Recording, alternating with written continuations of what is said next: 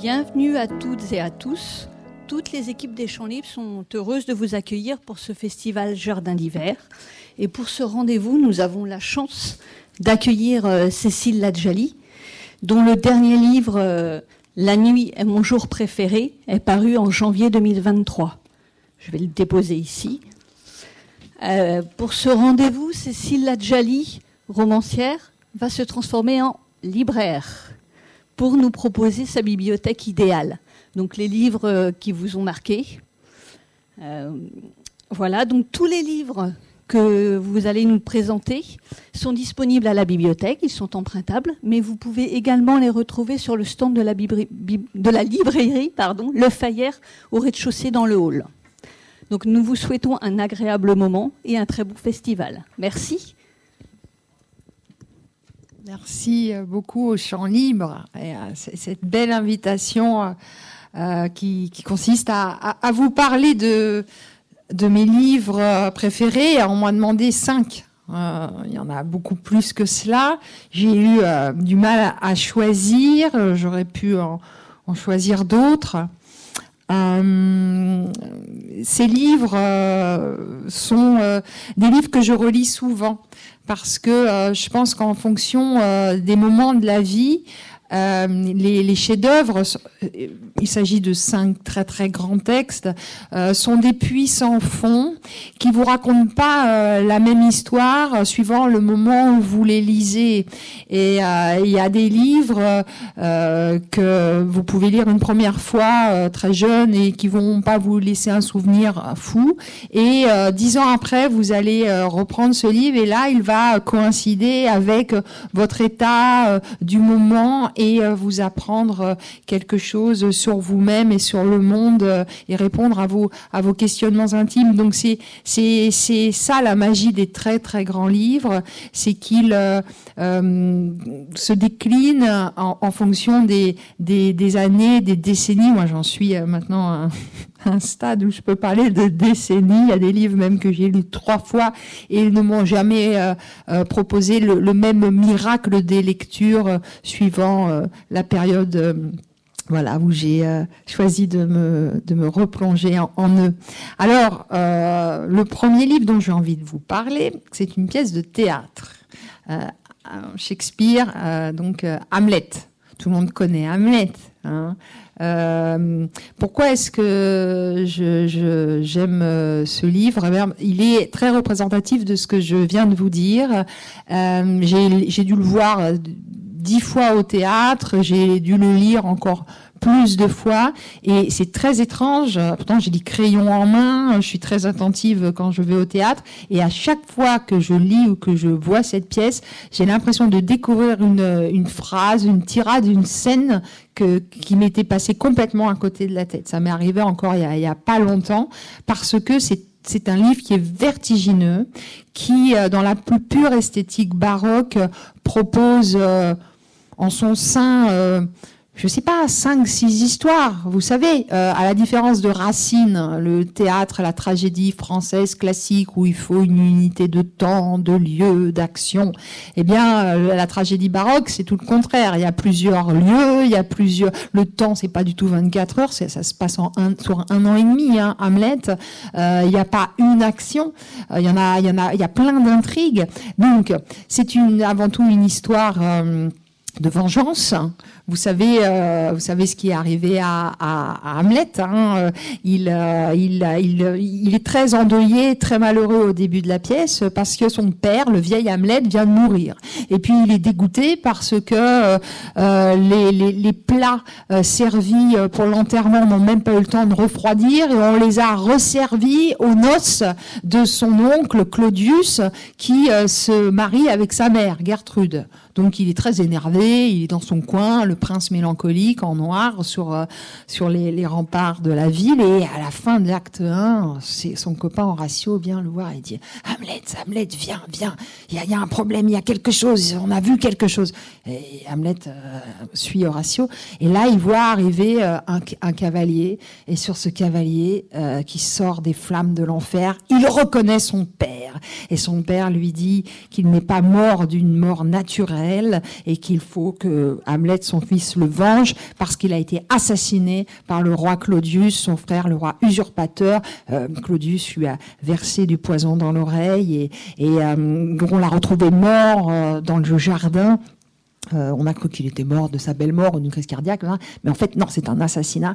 Et donc Hamlet est très troublé euh, après euh, l'apparition de ce spectre, donc il le somme de le venger, et il faut le faire parce que tant que la vengeance ne sera pas accomplie, explique le spectre à son enfant, eh bien l'âme du pauvre fantôme ne trouvera pas le, repos. et donc pour aller au paradis, il faut donc Hamlet venge son, son père. Alors Hamlet, il est donc c'est une histoire de vengeance et Hamlet est très très embêté parce qu'il il, croit pas aux fantômes. Ça, c'est le théâtre baroque. Hein. Le principe de vraisemblance, ici, il n'est pas du tout non plus observé. C'est l'une des grandes règles du théâtre classique. Eh bien, dans la tragédie racinienne, euh, la vraisemblance, on s'en fiche complètement. Le théâtre baroque, il peut y avoir des fantômes. Il y en a un, là.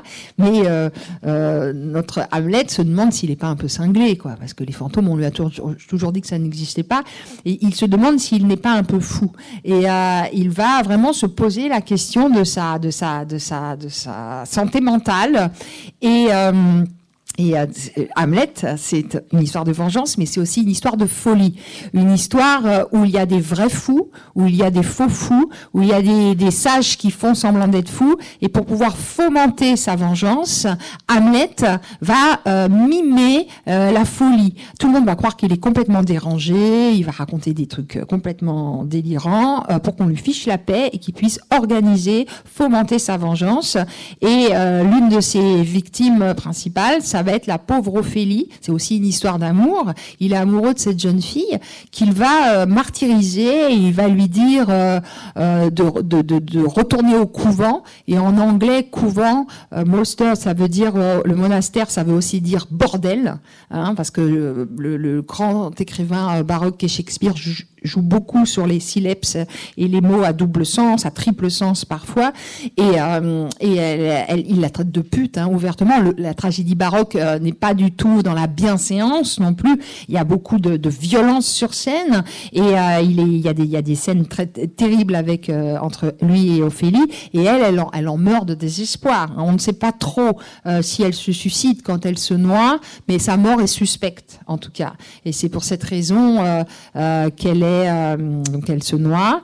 Euh, vous, savez ce qui se passe. Ironie tragique. Hamlet, euh, donc qui à un moment se promène au cimetière avec son son ami Horatio, tombe sur le crâne euh, de son vieux fou. Parce que vous savez, au Moyen Âge, hein, c'est une histoire inspirée d'une famille royale au Danemark réel qui a existé. Hein.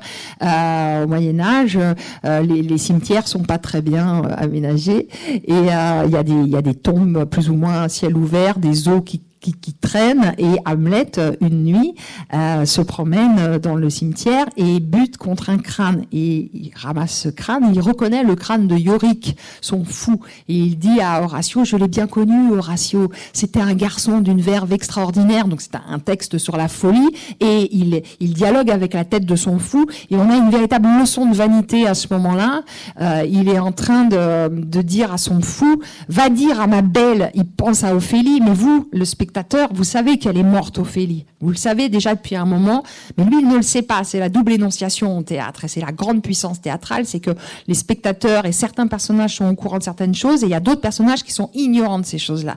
Et il est en train de parler à son fou, au crâne du fou, il dit, va donc dire à ma belle qu'elle aura beau se farder euh, de, de un, pouce de maquillage, c'est à cette tête-là qu'elle finira par ressembler. Et il voit après une procession funèbre à l'arrière, il dit tiens, tiens, on enterre quelqu'un de nuit, encore quelqu'un qui a dû se suicider, encore une mort suspecte. Et vous, spectateur, dans votre, dans votre chaise, vous êtes en train de vous dire blague pas, blague pas sur ce qui est en train de se passer, Hamlet, tu sais pas qui c'est qu'on est en train de mettre dans le trou.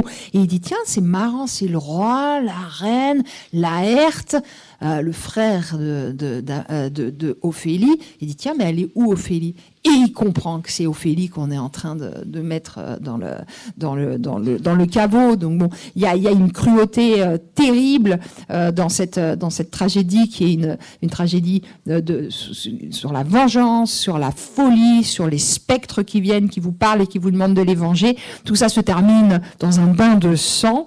Et cette... Euh, cette pièce est absolument impossible à, à, à résumer. Euh, cette, euh, cette, euh, cette pièce, c'est la quintessence du, du, théâtre baroque. Et cette pièce-là, je m'en suis servie euh, pour écrire une pièce de théâtre il y a quelque temps. J'en ai parlé euh, pour ceux qui, sont, qui ont eu la gentillesse de venir m'écouter parler de, du roman que je viens de publier, La nuit est mon jour préféré.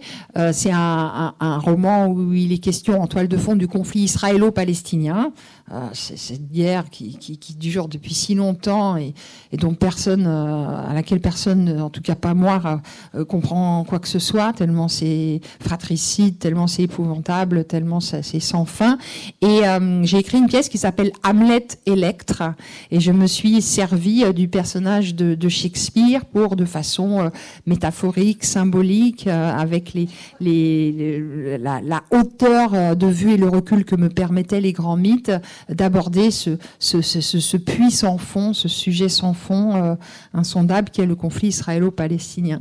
Donc euh, j'ai une grande passion euh, pour pour Shakespeare que j'ai traduit aussi aux éditions des Belles Lettres. J'ai j'ai traduit comme il vous plaira. On m'a confié cette cette tâche parce que comme il vous plaira là c'est une comédie qui a pour thème la, figure du travesti et de l'androgyne. Et l'éditeur savait que c'était un sujet qui me tenait particulièrement à cœur. Parce que justement dans, le théâtre baroque, que ce soit la comédie ou la tragédie de, euh, de Shakespeare, euh, les, jeux de masques, les trompe-l'œil, les illusions d'optique sont, sont légion et la figure du travesti est une, est une figure que, que, Shakespeare adore, d'autant vous savez que le, théâtre élisabétain favorisait euh, ce, ce genre d'ambiguïté puisque les rôles de femmes étaient joués par des hommes. Vous n'aviez pas le droit au XVIIe siècle, au début du XVIIe siècle, en Angleterre, au Globe Theatre, vous n'aviez pas le droit. Euh, Juliette était jouée par un, par un garçon. Donc vous voyez euh, le côté complètement vertigineux, euh, voilà, des, choses quand on, s'attaque même dans l'histoire au, thème du travestissement. Il n'y a pas de, choses comme ça dans, Hamlet. Je me rends compte que c'est très difficile de tenir le temps, donc je passe à, l'autre livre. Ah ben justement, ça je vais faire une transition avec le, le thème de la de l'androgyne puisqu'il est le grand thème du roman de Virginia Woolf, Orlando. D'ailleurs, Orlando est le, prénom euh, du héros de Comme il vous plaira dans Shakespeare. Ce garçon, euh, voilà, qui tombe amoureux de Rosalinde, euh, et Rosalinde, parce qu'elle veut échapper à tout un truc qui lui casse les pieds, elle se tire de chez elle, euh, parce qu'elle a un mariage forcé et tout, elle se déguise en garçon, en Ganymède, elle va dans la forêt en garçon, et elle tombe sur Orlando.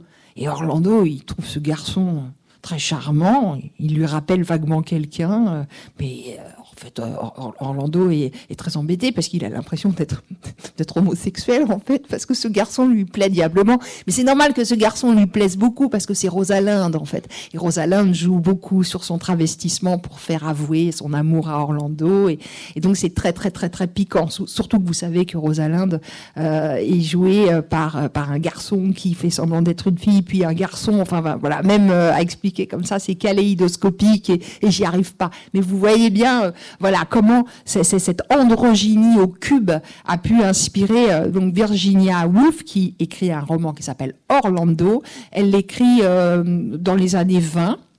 Donc euh, Virginia Woolf est, anglaise, vous le savez. Elle, elle, est persuadée que alors Orlando c'est un personnage qui, qui, qui, qui ouvre le roman, c'est le héros éponyme. On le, voit, c'est un garçon au temps d'Élisabeth, justement, au temps de Shakespeare, euh, au tout début du XVIIe siècle. C'est un poète. Et puis il traverse euh, le temps et il se transforme au XVIIIe siècle, c'est fantastique, hein, en femme. Et puis après, il redevient garçon au 19e. Et puis après, au, au, 20e, à l'époque où Virginia Woolf écrit son, livre, il est à nouveau femme. Et on sent bien qu'il est le double de son auteur, qui dépose en, Orlando toute sa pensée concernant la création, la, la, difficulté qu'il y a d'être une femme encore au début du XXe siècle quand on, on revendique le métier d'écrivain, parce que euh, jusqu'à Virginia Woolf, quand vous étiez une femme, vous étiez euh, faite pour euh, vous occuper des enfants, faire des enfants, vous occuper des enfants, faire le ménage, et c'était très très mal vu, c'est un très mauvais genre d'être écrivain. Et Virginia Woolf, elle, elle, elle, elle, se jette à corps perdu dans ce, dans ce, dans ce travail, et elle elle y laisse sa peau d'ailleurs, et elle considère que l'écrivain ces histoires de genre, homme, femme, euh, écrivain, écrivaine, auteur, autrice, ça n'a pas beaucoup de sens. Parce que pour elle, et ça elle le signifie dans Une chambre à soi, qui est un essai, elle considère que le génie n'a pas de sexe. Le génie est androgyne. Et là, elle cite Ruskin ou Shakespeare. Elle pense que les plus grands écrivains, pour faire œuvre, sont obligés de faire l'expérience de l'altérité. C'est-à-dire quand ils sont des hommes de se mettre à la place des femmes et vice-versa, parce que quand vous êtes écrivain, vous devez euh, tout embrasser, la terre, le feu, le, ciel, le, le, le bas, le masculin, le féminin, et elle est persuadée que le génie euh, est androgyne. Et la beauté l'est également. Et Orlando est une sorte de métaphore, d'allégorie, si vous voulez, d'incarnation de cette grâce-là, de cette grâce un peu terrifiante, assez monstrueuse d'ailleurs, assez troublante, parce que l'androgyne, euh, qu'est Orlando, c'est aussi le souvenir de Platon. Vous savez, dans le banquet d'amour, euh, Platon explique que l'humanité, au départ, elle était à moitié homme, à moitié femmes, vous savez, et que les deux moitiés euh, regroupées, c'est comme le shampoing, un deux en un, hein, étaient tellement fortes, l'androgyne, andro, jeune homme, guiné, la femme, hein, tellement fort, c'était des titans, ils ont escaladé l'Olympe, ce sont des créatures coupables d'ubris, ils dépassent la limite, hein, euh, le pire des crimes pour les Grecs, et ils sont, pour avoir moins de force, Zeus est très en colère, il demande à Apollon de les couper en deux, et les deux moitiés euh, sont séparées, se recherchent, se recherchent, se recherchent, parfois ne se trouvent pas, et meurt de fatigue, meurt d'épuisement, meurt de tristesse à force de se chercher. Et de temps en temps, mais au bout de très très longtemps, hein, les moitiés se retrouvent. Et là, coup de foudre, elles ont l'impression de s'être déjà vues quelque part et elles fusionnent à nouveau. C'est une histoire de fornication. Hein. C'est très ambigu. Hein. La figure de l'androgyne, c'est une créature de lubris et c'était une créature hyper érotique, hyper... Euh, euh, troublante, pas très recommandable, hein, mais c'est pour ça qu'elle est belle et qu'elle intéresse Virginia Woolf ou Shakespeare. Et donc, euh, Platon, je finis avec cette histoire euh, quand même d'androgyne dans le banquet de Platon, c'est Aristophane qui raconte l'histoire, et il dit que la plupart du temps, nous autres, hommes femmes, on est assez malheureux en amour parce qu'on n'est pas avec notre bonne moitié. Alors que voilà, on fusionne avec une moitié qui n'était pas euh, collée à, nous il y, a, très longtemps, dans le temps du mythe. Mais parfois, par miracle, on peut trouver notre bonne moitié, etc. Donc, euh, voilà, Virginia Woolf, c'est comme un... moi, j'aime ce roman parce que il est... Il est un, acte militant euh, pour une femme euh, de lettres qui sait que c'est tellement difficile euh, d'écrire et de publier des textes quand on, est une femme au début du XXe siècle. C'est un, magnifique souvenir de Shakespeare. c'est aussi, c'est aussi une réflexion sur un mythe que j'aime tant, l'androgyne. Et puis c'est, c'est une prose qui flirte avec la poésie. On n'est pas loin du, poème en prose et pour moi, en littérature, il n'y a pas de genre non plus. Euh, tout est dans tout. On peut avoir de la poésie dans la prose romanesque, on peut avoir de la poésie dans le théâtre, on peut, euh, voilà, tout ça c'est très baroque aussi. Hein. le baroque, c'est le mélange des genres, c'est l'hétérogénéité, c'est le choc et la, rencontre des contraires. voilà, c'est tout ça, c'est très anglais encore. Hein. Je, je, fais pas une fixette sur la littérature anglaise ou américaine, mais là, c'est vrai que ce sont mes choix pour vous aujourd'hui. Euh, je pourrais, euh, donc 49, il est 49, j'ai jusqu'au quart, donc je suis, euh, j'ai encore, j'ai encore 25 minutes, ça va. alors, un livre que j'ai pas révisé. D'ailleurs, j'en ai révisé aucun avant de venir, donc j'espère que je suis claire. Euh, que j'aime beaucoup, c'est c'est Moby Dick. Euh, c'est euh, mon, maître George Steiner. Je parlais de lui aussi tout à l'heure. Ceux qui ont eu la gentillesse de venir m'écouter vont dire mais la Jali elle radote. je crois que c'était son roman préféré. Pour lui, c'est un grand grand livre métaphysique. Euh, le, ventre de la baleine, cette baleine blanche qui avale, euh, c'est Jonas, c'est le lieu euh, où on reste euh, et, et dont, on ressort, dont on ressort après ressuscité. Il y a quelque chose de, de, de la résurrection dans, dans Moby Dick. il y a, c'est une réflexion sur sur le, le, bien et le mal, cette baleine blanche. Bon, vous savez, c'est elle qui a arraché une jambe euh, au capitaine Akab. Et euh, c'est une histoire de vengeance aussi. il déteste cette baleine parce qu'il boite. Il a, il a une, jambe de bois et il il traverse toutes les mers du monde avec son baleinier et ses hommes pour tuer la baleine blanche qui est le diable pour Akab. Et donc, euh, et à la fois, ce qui est fabuleux, c'est que cette rencontre aura lieu et vous savez qu'il harponne euh, Moby Dick parce que ce blanc pour lui c'est le blanc de l'enfer. Hein. Euh, souvent le blanc c'est la pureté, la virginité, l'angélisme, là c'est le blanc du mal. Et d'ailleurs c'est drôle parce que moi j'adore le noir, c'est une couleur que je trouve très joyeuse et tout. Et le blanc est une couleur, c'est mes origines orientales qui me disent ça. Pour moi le blanc c'est la couleur des fantômes, de la mort, de la maladie. J'aime beaucoup le blanc sur les gens, mais, mais moi je déteste, je ne mettrai jamais de blanc, j'ai pas même un toc avec le blanc. Et je comprends très bien comme Melville nous dit que le blanc c'est le mal. Et donc Moby Dick est la grosse baleine blanche, donc Akab finit par la harponner et, et Moby Dick va entraîner Akab au, fond de l'eau et c'est la fin d'Akab, mais c'est presque une étreinte amoureuse.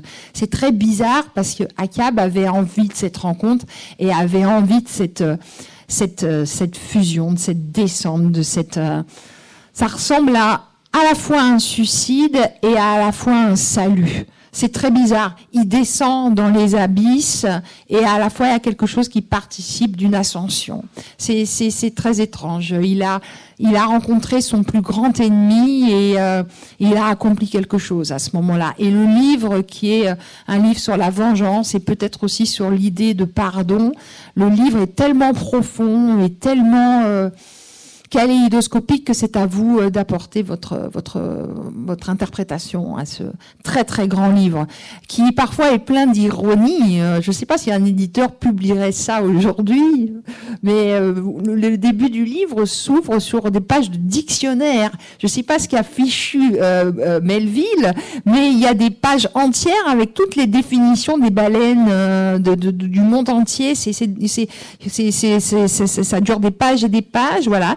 C'est plein de citations sur les euh, sur les sur les baleines. Euh, c'est pas du tout fluide, c'est pas du tout de la fiction, c'est pas du tout euh, narratif. Moi, mon éditeur, il, je lui propose ça, il me dit bon, on va pas en vendre un seul. Mais Melville, il s'en fiche, voilà. Et il y a quelque chose d'encyclopédique ici, un petit peu à la manière des des encyclopédistes comme Diderot et d'Alembert au XVIIIe siècle, qui est très très savoureux. Et encore une fois, qu'importe ce qu'on lit, c'est c'est quelque chose c'est une tentative poétique, ce sont des mots euh, euh, rares, précieux, avec du latin, du grec, euh, de l'hébreu parfois, qui s'enchaînent. Et, et, tout ça, on a Melville là en bouche, et c'est un amoureux du langage, et cet amour-là, il est non négociable, et il veut vous le faire partager. Et moi, je remercie Melville d'avoir ce type d'audace-là. C'est une littérature qui est exigeante, un roman métaphysique, hein, c'est quand même pas rien. Et je pense que de revenir à des, livres de ce niveau-là, ça nous fait pas de mal. C'est Steiner qui me disait, euh, ma petite, tu vas être malheureuse dans la vie, euh, tu fais euh, trop confiance en l'intelligence de ton lecteur ou de ton interlocuteur ou, ton, ou tes élèves. J'étais très énervée quand il me disait ça. Parce que moi, je suis, infiniment confiance en, la, en, le courage, en la passion, en l'intelligence de, de, de, du lecteur, euh, de l'étudiant, de, de, celui avec lequel je suis en train d'échanger. Et je crois qu'il faut euh, proposer euh, des belles choses et, et les gens sont ravis en fait. Et, et Moby Dick, ouais, ouais, c'est pas évident, mais plongez dedans. Vous faites pas entraîner comme comme un câble. Hein, mais vous ne voyez pas, mais on se noie pas. Hein. Mais vous savez parfois ce qui nous euh, ce qui nous dépasse. Moi, je suis complètement dépassée par par tout ce qui est ici. Hein. Mais c'est pas grave. Ce qui nous écrase un peu, ce qui nous dépasse, ça nous enseigne formidablement. Et c'est ce que c'est de ça dont on se souvient en fait euh, des années, des années après. Vous allez pas me faire croire que les les petits enfants de 3 ans euh, qui demandent en boucle à leurs parents le soir de leur lire les fables de La Fontaine. Vous n'allez pas me faire croire qu'ils comprennent euh, qui est euh, Louis XIV, Fouquet, le jansénisme, la monarchie absolue, les casuistes, Madame de Maintenon qui est hyper énervée contre Molière pour Tartuffe. Dans les petits enfants de 2 ans, ils savent pas. Mais ils sont face à un texte magnifique et ils entendent une musique, une syntaxe impeccable, un rythme, il y a des images, il y a le souvenir des op avec les animaux qui parlent et tout. Et il n'y a que les grands textes qui peuvent provoquer un tel éblouissement, un tel effroi parfois. Mais les petits-enfants, quand ils auront 90 ans, ils se souviendront encore par cœur de la fable du renard et du corbeau, comme par hasard. Et il n'y a que les textes sublimes qui, nous dépassent, en fait. Mais c'est n'est pas le problème d'être dépassé. De toute façon, ce qui est, ce qui est beau, c'est très difficile. C'est pas moi qui le dis, c'est Spinoza. Mais qu'importe, il faut rencontrer ces textes-là, sinon on rate un truc. Ça, j'en suis persuadée. Je regarde l'heure qu'il est. 56. Bon. Alors, maintenant, j'arrive à je, vraiment, c'est des entrées euh, hyper anarchiques. Hein. Je vous parle de ça euh, voilà, entre amis. Euh, c'est pas du tout un cours. Je, je, voilà, à vous de voir après. Hein.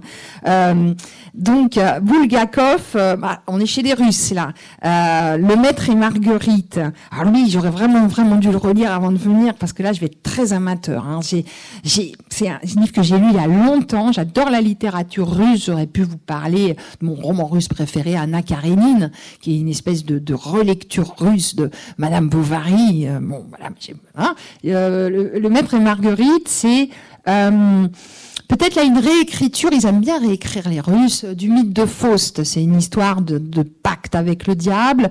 Il y a un certain Voland, qui est euh, le diable lui-même, qui euh, au début du XXe siècle se promène à Moscou.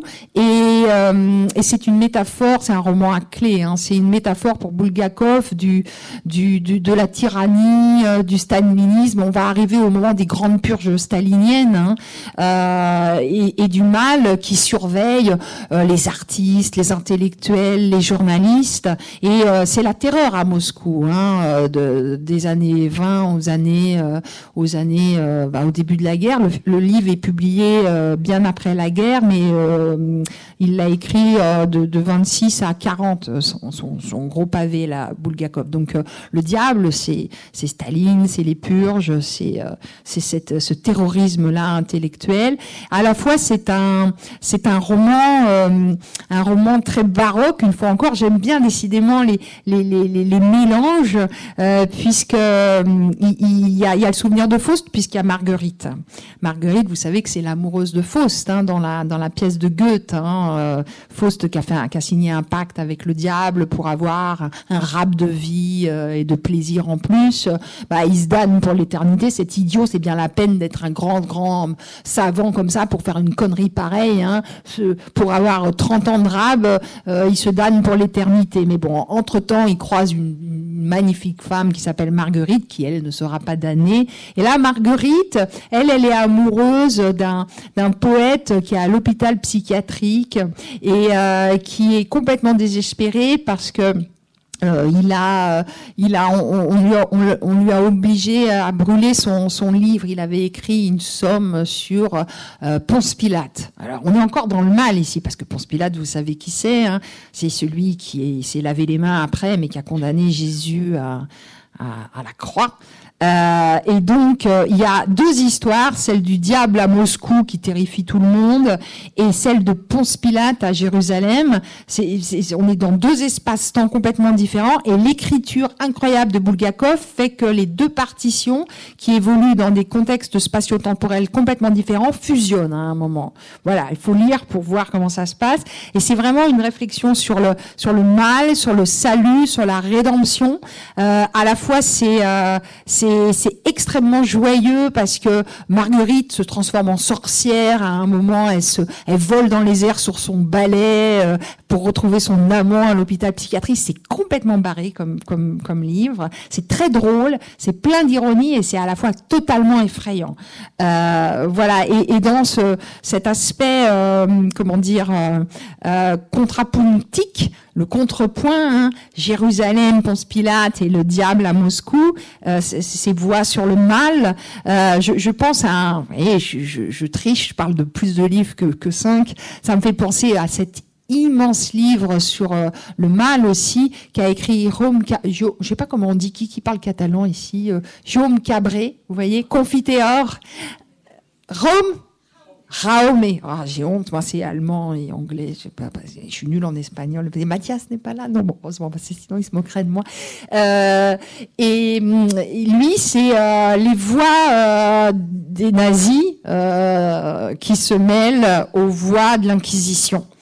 Euh, euh, c'est impossible à résumer, hein. mais c'est éblouissant. C'est un, un, livre qui travaille beaucoup sur le flux de conscience aussi, euh, ce qui m'a beaucoup préoccupé pour le, le petit dernier que j'ai commis là en janvier dernier. Donc euh, voilà, Bulgakov, c'est un, très, c'est une somme de de, de, de, fantaisie, de fantastique, de philosophie et de, et de peur aussi, parce que l'auteur sait ce qu'il risque à écrire ce genre de, de, de, de fiction au moment où s'organisent les purges staliniennes, mais, mais les, les, les, écrivains euh, s'engagent euh, dans le sens de la, de la liberté et dénoncent euh, les, les, tyrannies comme comme le fait son contemporain un petit peu après aussi dans une histoire de, de pacte avec le diable, mais là c'est avec Hitler. Vous voyez, je parle de plus de livres que prévu. Euh, c'est euh, Thomas Mann lorsqu'il publie euh, euh Docteur Faustus. Euh, là, c'est euh, histoire d'un violoncelliste virtuose, Adrian Leverkun, qui, pour trouver le génie de la composition, va, va signer un pacte avec le diable, docteur Faustus. Faust.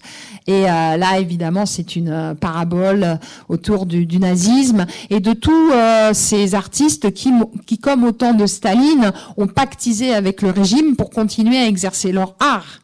Euh, celui qui a fait ça, le pauvre, avec Staline, c'est Shostakovich avec sa septième symphonie, vous savez, euh, et quand, quand, le petit père du peuple l'a appelé euh, pour lui commander la symphonie numéro 7 pour Leningrad, qui, a eu, qui, qui, qui s'est baladé sur microfilm, ça a été un truc pas possible de faire circuler cette partition.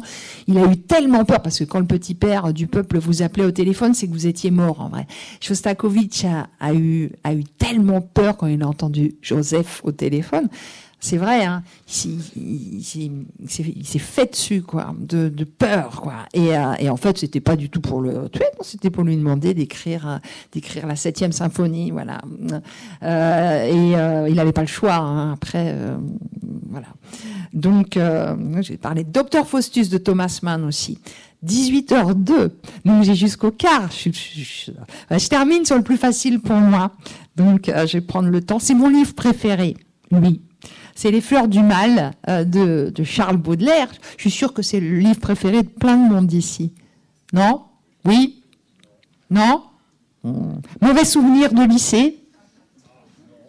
Non Bon, ben alors, on a dit de Baudelaire qu'il était euh, le dernier des classiques et le premier des modernes. Bon, il publie Les Fleurs du Mal en 1857. Pour ça, il a un procès qu'il perd. La, même année que son copain Flaubert. Pour Madame Bovary, lui, il le gagne, mais bon, il est quand même sur le flanc, il supporte pas le pauvre Flaubert que j'adore. J'aurais pu vous parler de Madame Bovary aussi, mais bon.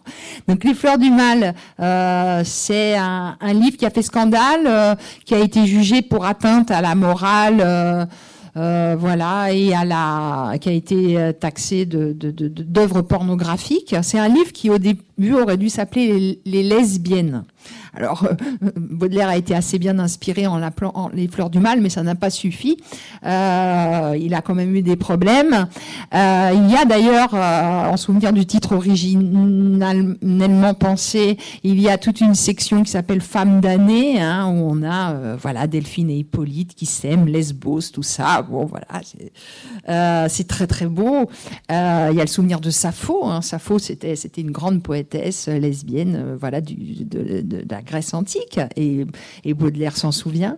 Donc euh, ça a fait scandale. Il a dû euh, enlever de son œuvre euh, de la première édition en 57 sept pièces qui ont été condamnées. Donc il a publié à part dans un une petite plaquette au titre évocateur qui s'appelle Les épaves, avec un frontispice assez olé olé de Félicien Rops, hein, qui est le chantre de la de la littérature euh, fin de siècle décadente que, que j'aime beaucoup.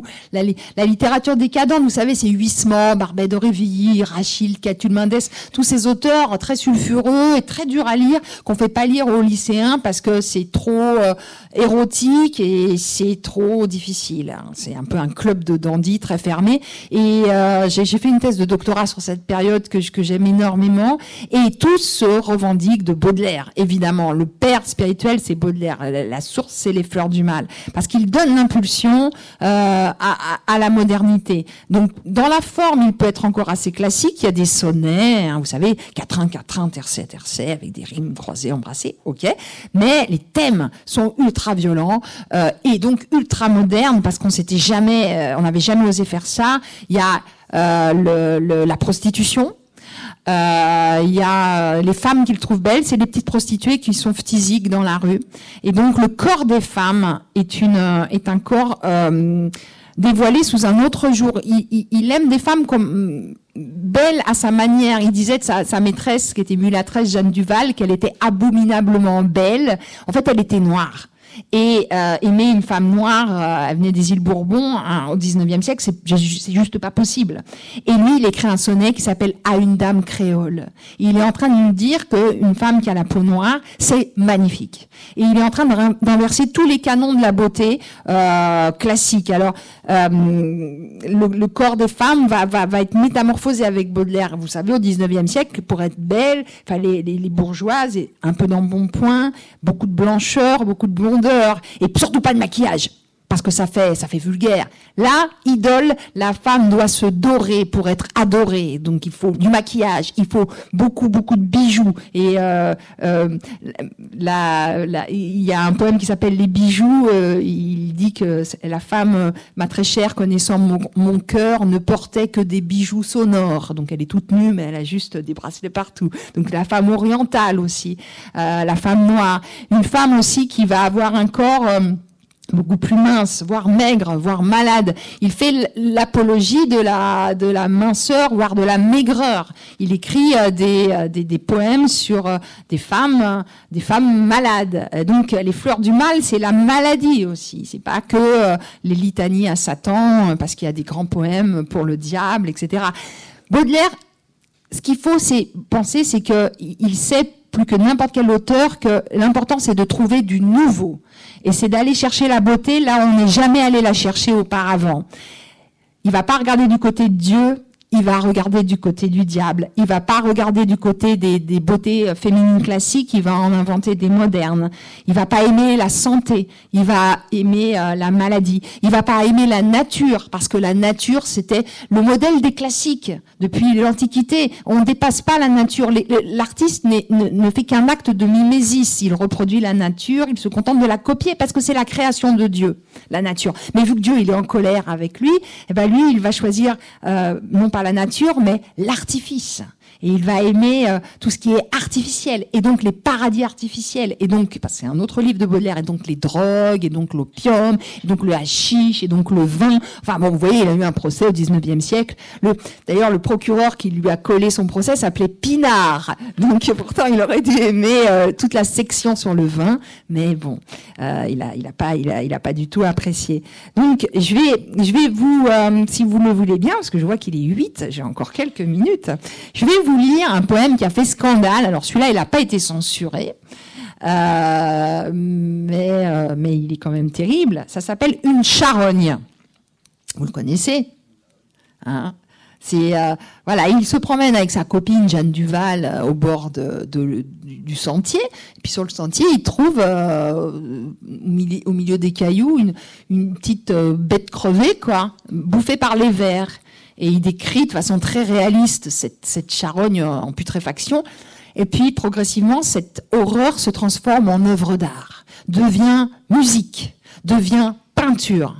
Et à la fin, il fait une leçon, memento mori à Jeanne en lui disant qu'elle finira par ressembler à ça un jour, qu'elle ferait bien d'arrêter de faire sa belle, un peu comme Hamlet tout à l'heure, qui parlait à son fou, va dire à ma belle qu'elle aura beau se barbouiller d'un pouce de phare, c'est à cette tête-là qu'elle finira par ressembler, quelque chose de très baroque encore enfin, et avec tout son orgueil de poète, Baudelaire dit que euh, si Jeanne euh, peut prétendre à l'éternité à un moment donné, c'est grâce à son talent à lui, parce qu'il l'a euh, concilie euh, ad vitam aeternam dans, un livre. Euh, donc j'ai juste le temps de vous lire le poème, qui est un petit peu long, mais qui, est tellement beau. Alors je suis myope, j'ai pas mes lunettes. Bon, allez. Une charogne. Donc il parle à, à Jeanne. Rappelez-vous l'objet que nous vîmes, mon âme, ce beau matin d'été si doux au détour d'un sentier, une charogne infâme sur un lit semé de cailloux, les jambes en l'air, comme une femme lubrique, brûlant et suant les poisons, ouvrait d'une façon nonchalante et cynique son ventre plein d'exhalaisons. Le soleil rayonnait sur cette pourriture comme afin de la cuire à point et de rendre au centuple à la grande nature tout ce qu'ensemble elle avait joint. Et le ciel regardait la carcasse superbe, comme une fleur s'épanouir. La puanteur était si forte que sur l'herbe vous crûtes vous évanouir. Les mouches bourdonnaient sur ce ventre putride d'où sortaient de noirs bataillons de larves qui coulaient comme un épais liquide le long de ces vivants taillons. Tout cela descendait, montait comme une vague ou s'élançait en pétillant. On eût dit que le corps enflé d'un souffle vague vivait en se multipliant. Et ce monde rendait une étrange musique, comme l'eau courante et le vent, où le grain qu'un vanneur d'un mouvement rythmique agite et tourne dans son vent. Les formes s'effaçaient et n'étaient plus qu'un rêve, une ébauche lente à venir sur la toile oubliée et que l'artiste achève seulement par le souvenir. Derrière les rochers, une chienne inquiète nous regardait d'un œil fâché, épiant le moment de reprendre au squelette le morceau qu'elle avait lâché. Et pourtant, vous serez semblable à cette ordure, à cette horrible infection, étoile de mes yeux, soleil de ma nature, vous mon ange et ma passion. Oui, telle vous serez, ô la reine des grâces, après les derniers sacrements, quand vous irez sous l'herbe et les floraisons grasses moisir parmi les ossements. Alors, ô ma beauté, dites à la vermine qui vous mangera de baisers que j'ai gardé la forme et l'essence divine de mes amours décomposés. Voilà, ça c'est Baudelaire, le grand Baudelaire.